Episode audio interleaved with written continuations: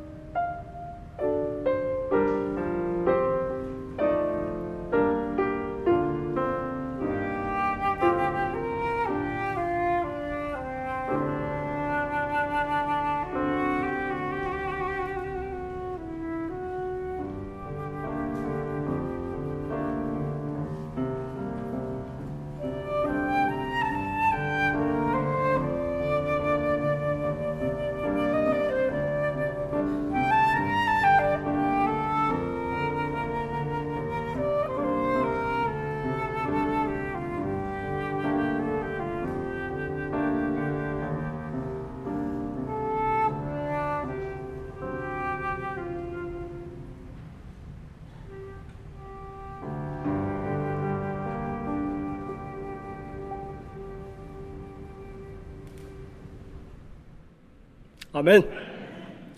愿我们罪人都来归主。谢谢七月小组带领我们敬拜神。今天的信息经文是在尼希米记第九章一到八节。尼希米记九章一到八节。翻到之后，我们一起来诵读第一节，请。这月二十四日，以色列人聚集进食，身穿麻衣。头蒙灰尘，以色列人就与一切外邦人离绝，站着承认自己的罪恶和列祖的罪孽。那日的四分之一站在自己的地方，念耶和华，他们神的律法书，又四分之一认罪，敬拜耶和华他们的神。约书亚、巴尼、甲篾、示巴尼、布尼、士利比、巴尼、基拿尼，站在利未人的台上，大声哀求耶和华他们的神。利未人耶稣亚、假面、巴尼、哈沙尼、士利比、何地亚、士巴尼、皮他西亚说：“你们要站起来，称颂耶和华你们的神，永世无尽。耶和华，你荣耀之名是应当称颂的，超乎一切称颂和赞美。你唯独你是耶和华。”你造了天和天上的天，并天上的万象，地和地上的万物，海和海中所有的，这一切都是你所保存的。天军也都敬拜你。你是耶和华神，曾拣选亚伯兰，领他出加勒底的乌尔，改名叫亚伯拉罕。你见他在你面前心里诚实，就与他立约，应许把迦南人、赫人、亚摩利人、比利洗人、耶布斯人、革迦人之地赐给他的后裔，且应验了你的话，因为你是公义的。今天在我们当中证道的是何长老，题目是耶和华我们的神。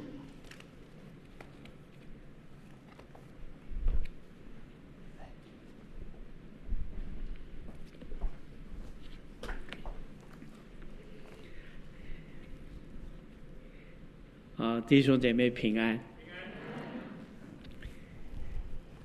最近好像在打世界杯足球赛，很多人晚上就不好好睡觉。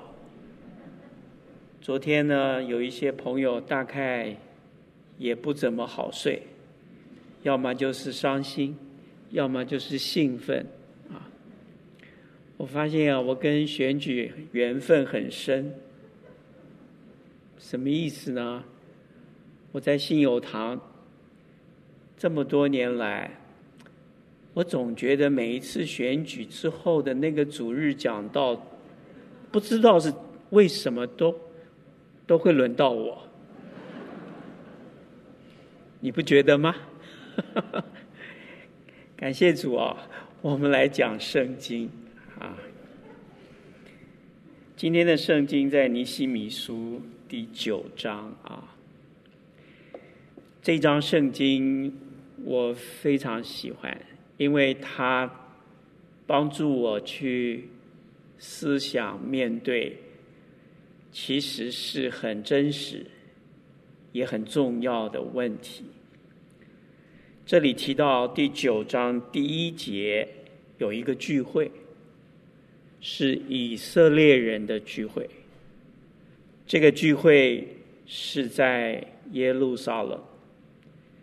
这个聚会从他们的穿着，从他们的饮食，从他们的姿态，好像要表达这个聚会的重心是在哀伤。第九章的第一节，进食。麻衣，然后头蒙灰尘。可是，这是一连串的节期，中间可能是最后的聚会。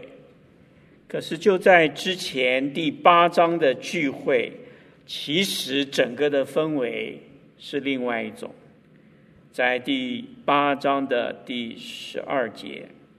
我从十一节开始念，于是立位人使众民静默，说：“今日是圣日，不要作声，也不要忧愁。”众民都去吃喝，也分给人大大的快乐，因为他们明白所教训他们的话。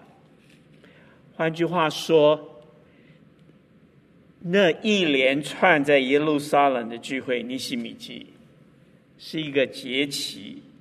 这个节期前面的聚会，当圣经被读出来，当圣经被立位人或是文士解释清楚，在第八章的第八节，他们清清楚楚的念神的律法书，讲明意思，使百姓明白所念的。他们明白了，他们听了。然后他们心里大大的快乐。可是到了第九章，这个聚会好像往另外一种情绪去走。第九章的第一节，除了提到这个聚会，这个聚会主要的方式，还提到了这个聚会。是与一切外邦人隔绝，这是一个很有意思的表达方式。为什么呢？其实基督徒的聚会，不是我们排斥别人，而是当我们全心全意的进入到为什么有这个聚会，我们的心被这个聚会里面的内容。上帝话语全然浸泡的时候，我们会表现在我们的情感、我们的思考、我们的生活方式、我们的穿着、我们的姿态，每一个方面，要把我们里面慢慢的流露出来，就是有不同的方式。这些方式很多。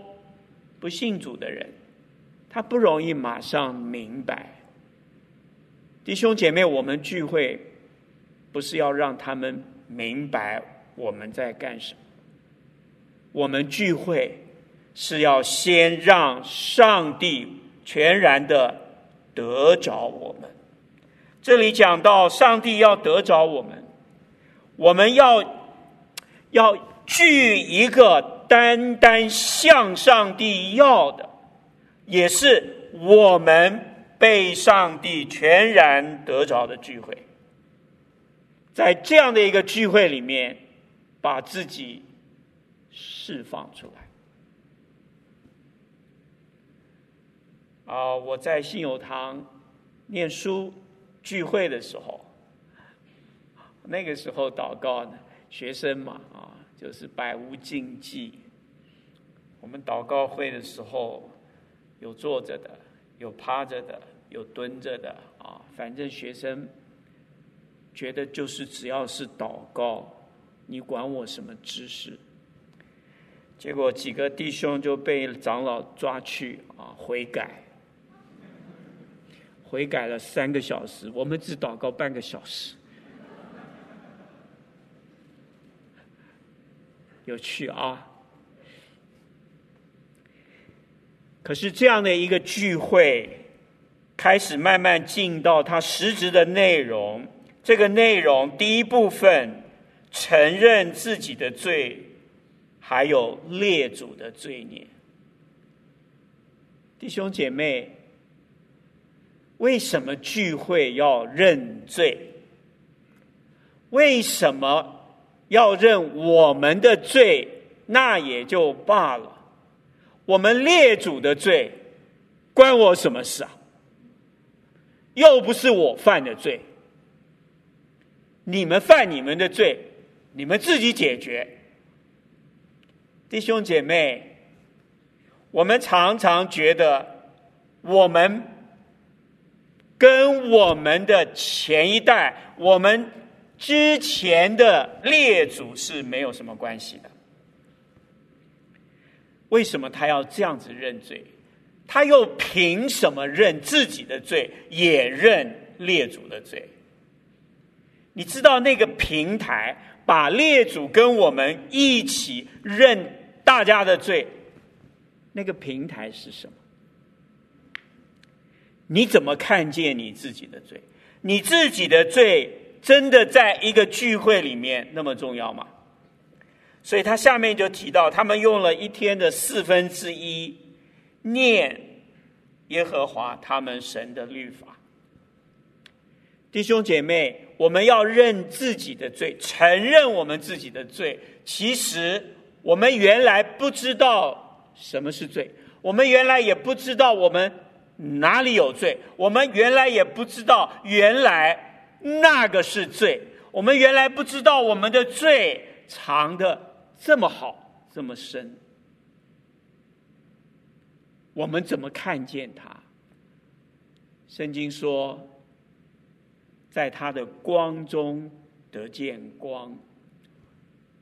如果没有念上帝的话，如果没有人解释上帝的话，如果没有人解释上帝的话，让我明白上帝的话。让我因为明白上帝的话而有喜乐，这个喜乐从哪里来？不是，哎呦，他又祝福我了，哦，他要使我成功。弟兄姐妹，这个喜乐是我真的看见我原来是什么样子。你想不想看见？当你看见的时候，有一种喜乐会帮助你。会很自然的让你有一种需要，这种需要就是把自己沉迷在上帝的面前，你是什么就是什么。这是一种非常得灵里自由的一种经历。保罗在哥林多后书第三章曾经描述过。神的灵在哪里，哪里就得以自由。什么是自由？神让你看见了你自己原来的样子。其实很多人不喜欢看见自己原来的样子，很多人不喜欢知道别人是什么样子。如果没有圣经，我们没有办法让圣经像光一样照亮我们里面的样子。我们里面有什么样子？你原来不知道呢？好好，你原来不知道的可多着了。我以前认识一个东正教的，他们叫 priest。你知道东正教到目前为止还有一种一种所谓啊敬虔的一种生活方式，就是他会找到一个山洞，他就住在里面，那个洞只有他，还有简单的饮食，按时会有人送进来，他在那个洞里一待就是可以待好几年。我在想，他们在里面几年甚至更长，他在做什么？他会不会觉得很无聊、很烦？没有 WiFi 哦，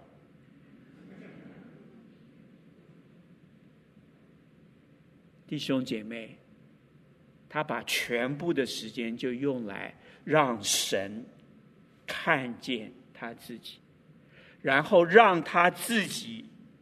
被光照以后，再回过头来看见上帝。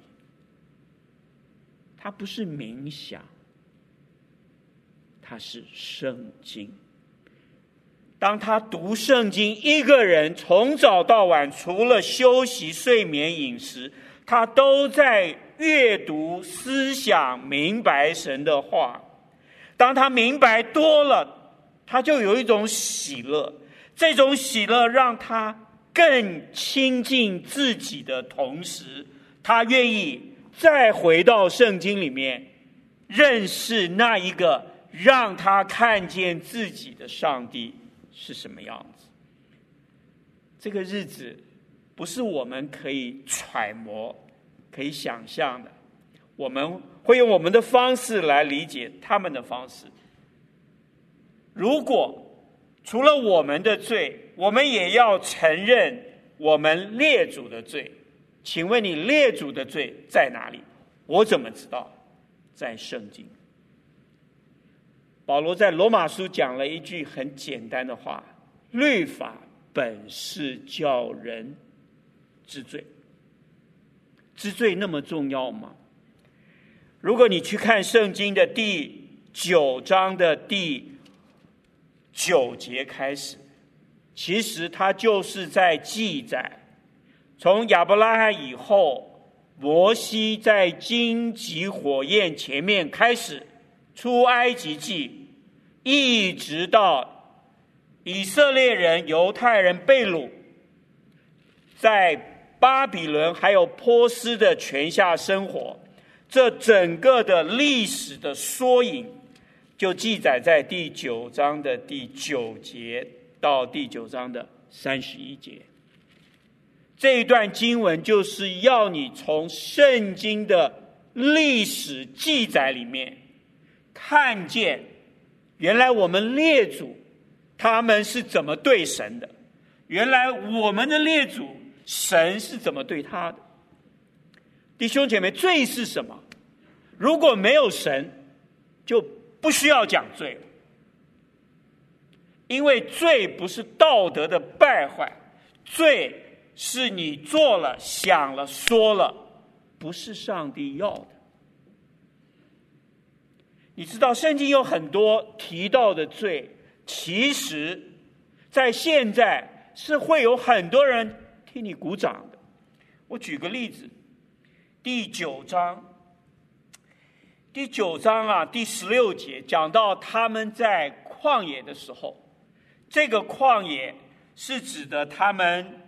离开了西乃山之前，在西乃山下之，就是离开了红海，进到西乃山的那段日子，十六节，我们的列祖行事狂傲，应着景象，不听你的诫命，不肯顺从，也不纪念你在他们中间所行的奇事，印着景象，居心悖逆，自立首领。要回他们为奴之地，你看到没有？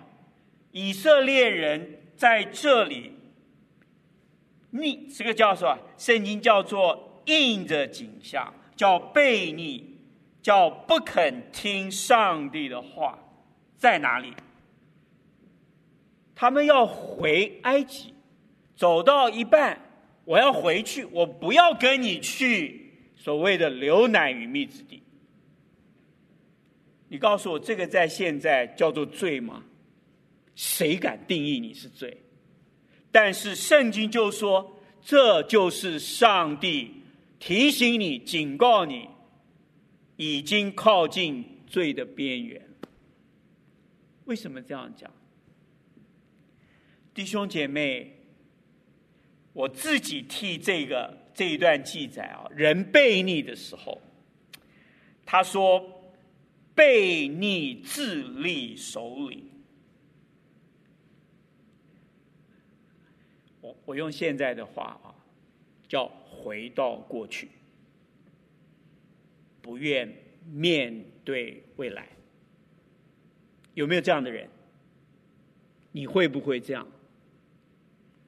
你把所有现在面对的问题，通通推给现在带领的人，那个人叫摩西。我们本来还不错，都是你要把我们带出来，带出来说要去一个更好的地方，那个地方还没看到，每天的日子就过得跟以前越来越不一样，所以我们决定不去了，回头，我们另外找一个头。带我们回埃及，回埃及做什么？做奴隶，做奴隶也比在旷野好，听懂了吗？人有一种选择方式，就是当他在现在遇到困境的时候，回头。这个跟罪有关系吗？承认列祖的罪。回到过去，其实是一个还不错的方式，因为我们都从过去走到今天，我们都很熟悉。过一个熟悉的日子，其实比较有把握，对吗？弟兄姐妹，你自己不要走，你还要选一个人带你们回到原来的埃及。圣经在这里这样写啊，他说第十七节。智利首领要回他们为奴之地，你注意啊，之地在原文是没有的，它的原文叫回到为奴。换句话说，他知道回去要干什么，他还是要回去。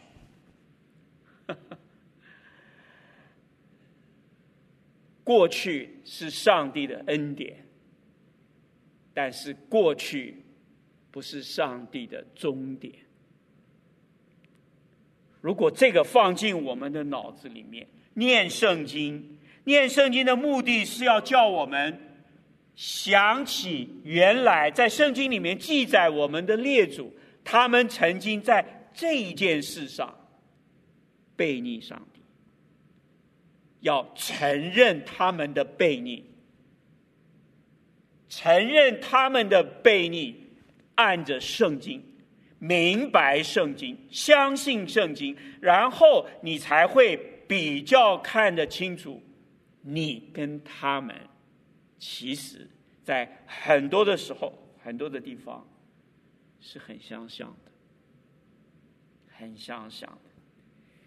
圣经在第十六节他说：“印着景象，什么叫印着景象？下面不听。”不听，不听上帝所有跟上帝有关的事情，不听圣经，不听诗歌，不听祷告，不听是一个拒绝，不是没有思想，他决定不要思想这件事情，这是一个很残忍的拒绝。你会发现啊，夫妻吵架的时候，有一种方式呢，就不讲话；有一种呢，就是不听。你讲什么？不听，不听，不听，不听很厉害。因为下面，当你不听十七节，不肯顺从，原文也是不听，不肯听跟不听。这是不一样的哦。不听啊！我们在线上有直播啊，我就去做别的事，一下厕所，一下厨房啊，一下在那个手机上碰一碰，扫一扫，然后不肯听，是我决定我不要这个。下面也不纪念啊，这个太残忍了。纪念是记忆。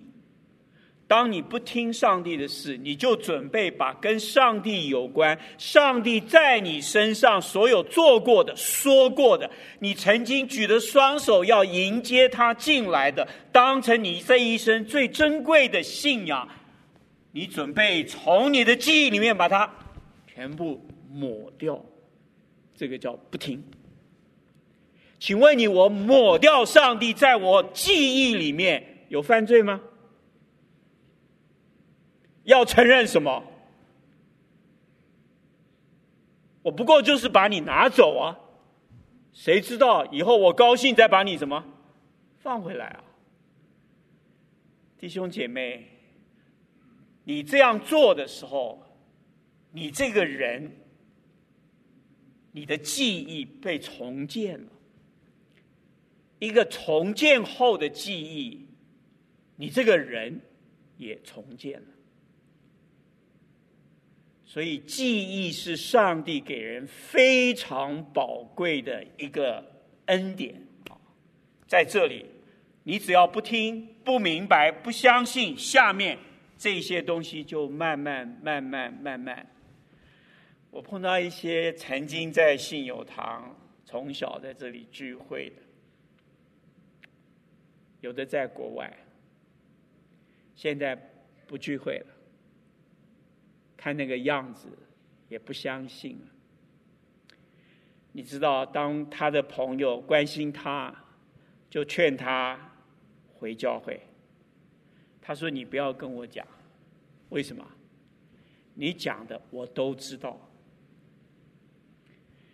那那个人就来跟我说：“他说长老，那这种人怎么办？”我还没有开口，他就说：“他都知道。”我说：“你请他来找我。”从来没有一个这样的人碰到我。他说：“我都知道。”所以他是看人讲话的。我要告诉你，不要怕，这种久久不来教会的，其实他不知道。他这个只是一个借口，要拒绝。把新的属上帝的记忆放进来，你看到没有？原来读圣经这么的重要。圣经是有起点的，圣经的起点照着第五节、第六节，我们要赞美这位上帝。为什么？因为赞美他，我们就重新按着他的话，重新按着他的话所建造的。一个世界，一个记忆，在我们的生命里面，起点在哪里？创造。如果你看第六节，耶和华唯独你造了天地，创造的目的，神造一切天上地下海里面所有的都造完了。他说这一切都是你把它留下来的。原文是把生命赐给他们。弟兄姐妹，为什么要有生命？为什么要造？造了有生命，保守他们。他说：“让所有天上地下的都敬拜你。”什么叫敬拜？敬拜就是回到你原来的样子，然后照着你的样子来到上帝的面前，来到神面前，用称与你的这个原来被造的样子相称的衣着、饮食、知识。来到人跟神的面前，你觉得这样有问题吗？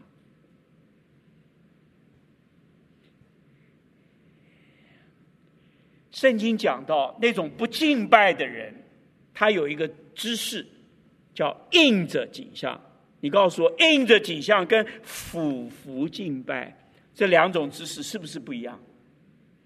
如果我们一般人来诠释，应着景象叫什么？顶天立地也可以。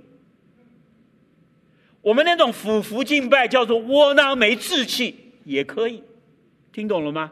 不同的文化可以做不同的解释。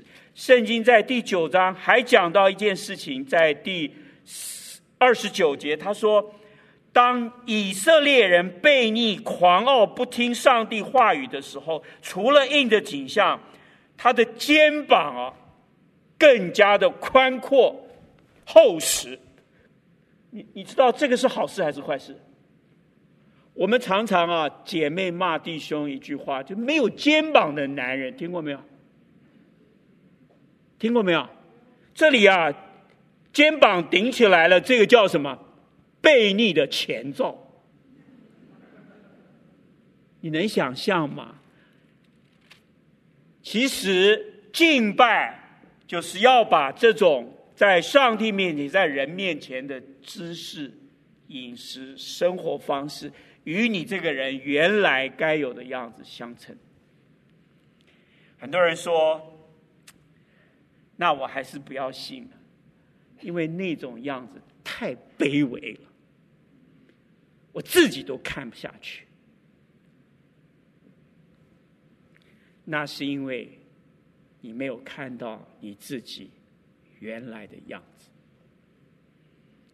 如果你真的有机会，上帝他的话像光一样，你让他照到你的里面，照到你隐藏的地方，你会发现，你比你觉得的卑微还要卑微很多很多。这才是基督教。基督教是在软弱中。因主刚强，不是越来越刚强，到一个地步，上帝，我现在 OK 了，你休息一下，下面交给我了。你是这样想吗？如果我们可以这样想，接下来你看第九章，除了念上帝的律法，又四分之一用来认罪、敬拜耶和华他们的神。这里的认罪啊，其实原文这个字，当它的受词是上帝的时候，不是罪的时候。在尼西米其他的地方翻译都是翻成称谢，你告诉我称谢跟认罪两个是不是有蛮大的距离？所以我觉得比较好的翻译是称谢，公开大声的宣扬，宣扬什么？宣扬你看上帝的话，明白了上帝的话，你更认识了这位上帝。从过去在列祖的身上，你更看见了他们的罪，也照应到我们的罪，你就看到这位上帝在他们身上，也在你的身上。当你看见、明白、相信了，弟兄姐妹，你的那个宣扬，有一个学者翻成 declare，他说也有人翻译成 praise，就是。赞美，弟兄姐妹，难道你看见了这件事情，你还不觉得值得赞美吗？没有错，很多人觉得不需要。现在的赞美用在什么地方？你的钱多，你的学问多，你的位高权重。这个世界上，你打开所有的媒体，称赞的。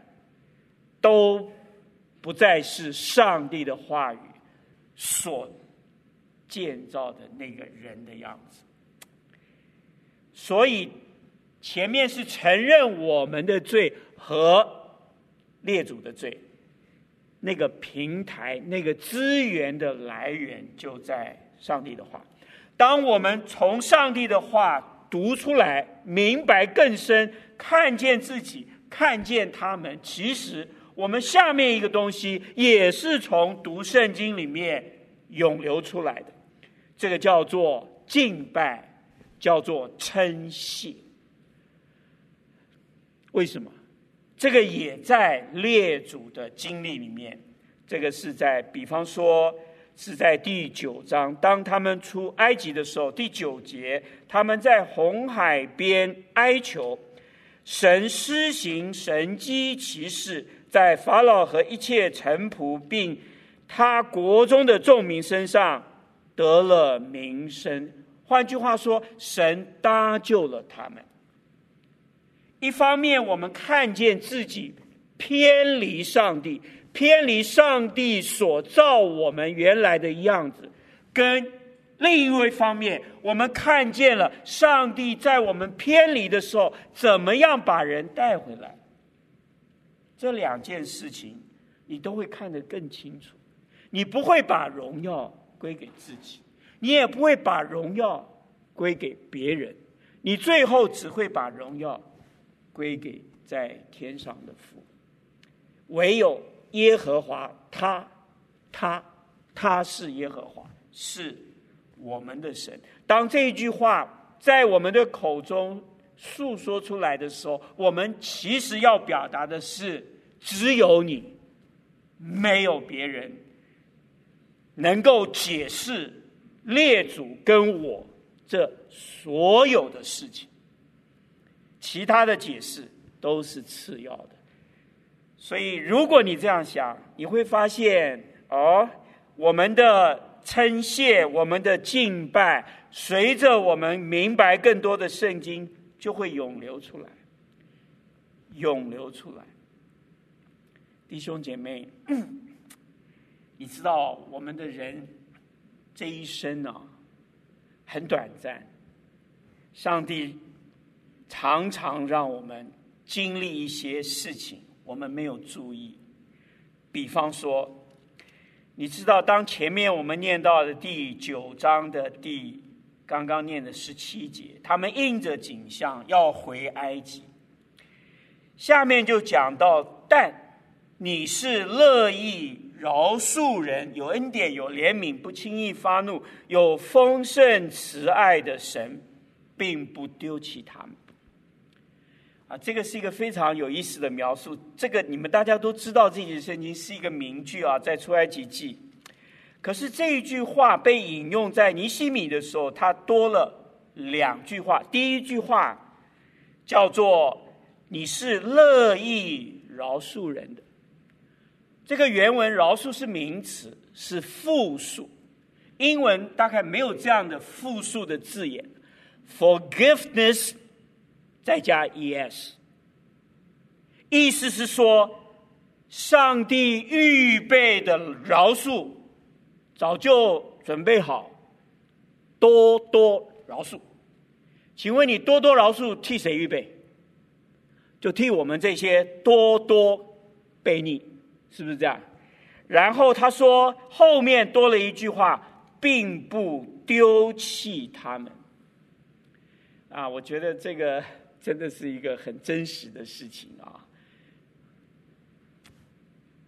哎，我认识一些人，他们有被丢弃的经验，小时候，啊，甚至在婚姻里面被弃绝。我认识有一对夫妻，有一天，这个丈夫就没有回家，没有说为什么，也没有打电话。也没有留言，从此就没有再回过家。如果你是这个姐妹，你怎么办？这个姐妹的父亲知道了，非常的愤怒，说了一句气话，后来当然没有做。他说：“我把他告死。”你们知道那个时候的法律，如果分居超过一段时间，可以在法院诉请离婚。大概这就是他的目的。我的重点不在法律，我的重点在没有人愿意被弃绝。上帝说，这些人。我不会丢弃他们，即使他们背逆我，要回埃及，不要再跟我走。接着有意思啊，十八节又来了，他们在西乃山下就造了一个金牛犊。我很多年以来，我就读这个金牛犊，我就不知道他们为什么要造一个金牛犊。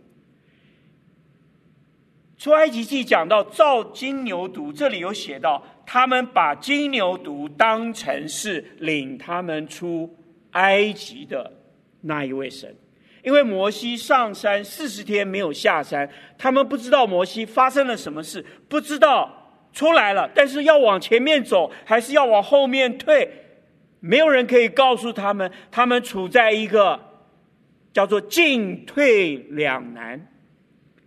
这是一个很窘迫的境况，所以他们造一个金牛犊。然后呢，有人说金牛犊啊，因为埃及呃有这样的偶像是牛啊，这是一种解释。但是我还是没有听得很懂。直到读尼希米记啊，至少尼希米记做了他自己的解释啊。在第十八节，他说：“这是领你出埃及的神。”因而大大惹动你的愤怒，原文就是大大的亵渎，亵渎了上帝。十九节，你还是大施怜悯，在旷野不丢弃他们。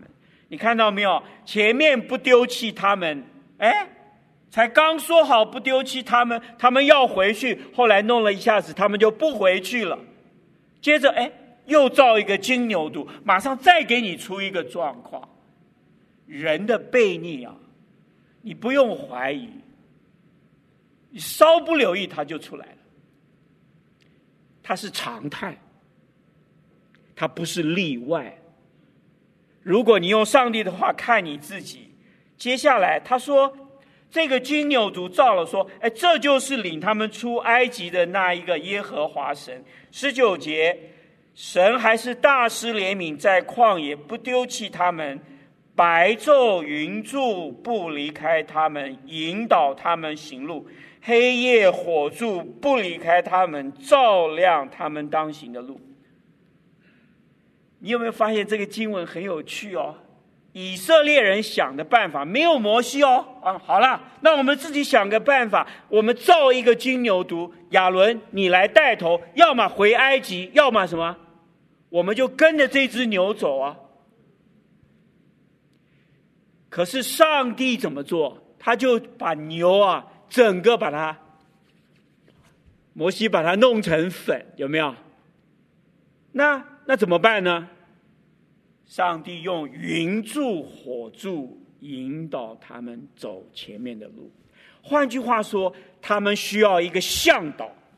原来摩西是他们的向导，可以带他们进迦南，经过旷野。当摩西不见的时候，他们选择用一个他们的方式。你有没有这样的经验？进退两难的时候，只能用自己的方式。我要用一个看得见的牛。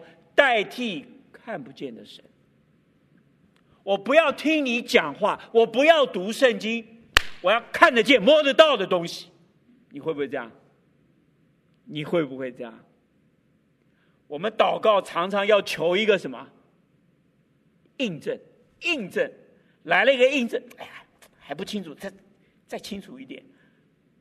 我不是说印证不好，但是我要告诉你。印证是没完没了的，印证跟你的信心和你对上帝话语的明白、相信是有关联的。没有想到，没有金牛犊，请问你金牛犊比较靠得住，还是云柱火柱比较真实？你不相信神会用云柱火柱带领你吗？即便摩西不在。其实摩西在不在？我常想有什么差别？摩西不是也要看云柱火柱吗？你看到没有？神会引导，可是当我们觉得神不会引导的时候，我们就偏行己路。当我们看到这个，你除了看到人的偏行己路，那你有没有看到上帝的大怜悯？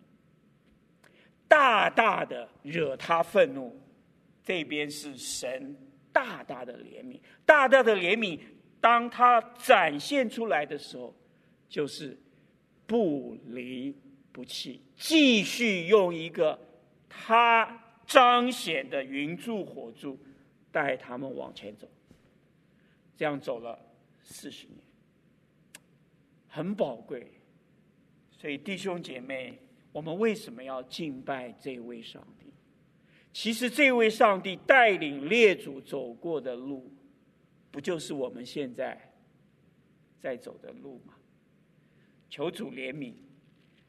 这个历史一直往前发展，到了第三十二节，圣经第一个字原文有，但是没有翻出来，叫“我们的神”呐。现在。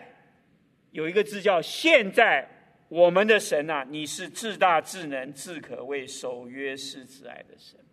换句话说，尼西米这些利未人也好，以色列人也好，他们现在回到他们自己当下的处境，列祖的罪啊已经处理完了，现在回过头来处理我们的罪。我们的罪在哪里呢？他说。我们一直在亚述列王的权下，直到如今所遭遇的苦难，求你不要以为小。苦难常常把我们跟我们的上一代和我们的下一代紧紧的联系在一起。这里讲到他们在外邦人的权下。他们受到很大的压迫。这个时候来了，又来求靠上帝了。如果你是上帝，你要怎么做？求主帮助。第三十三节，一切临到我们的事，你是公义的，因你所行的是诚实的。原文就是信实的。我们所做的是恶的。上帝的信实。为什么他这样祷告？因为已经没有别的可以祷告了。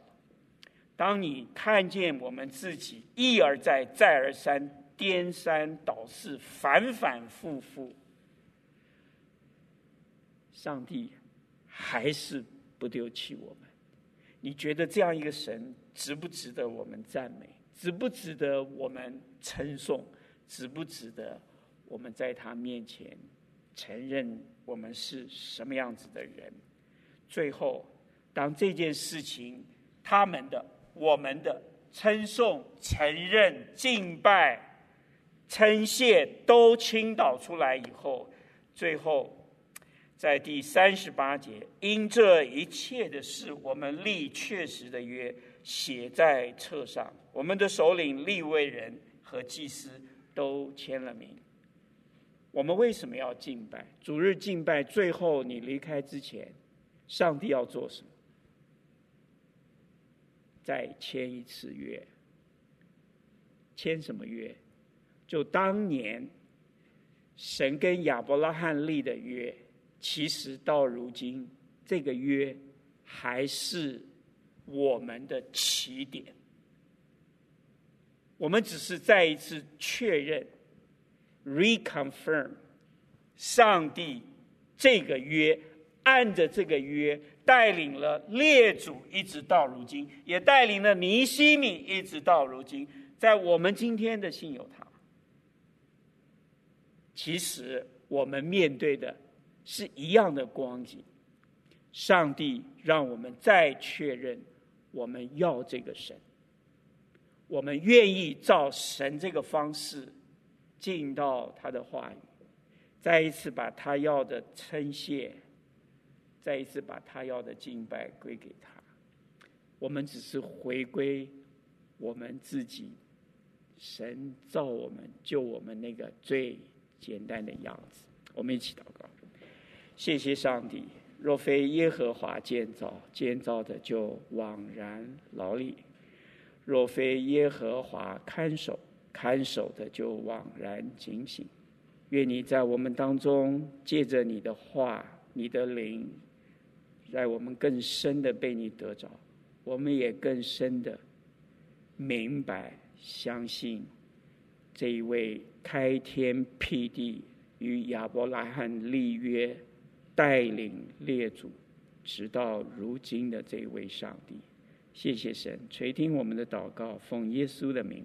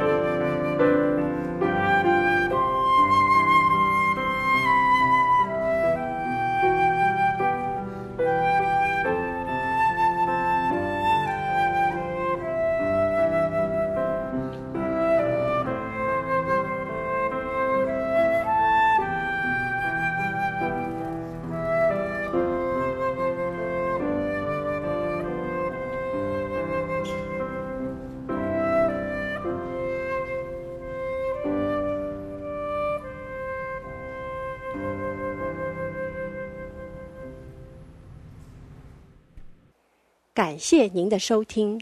若需进一步详细资讯，请上本堂网站：www 点 hfpchurch 点 org 点 tw。本堂地址：台北市罗斯福路三段两百六十九巷五号。谢谢。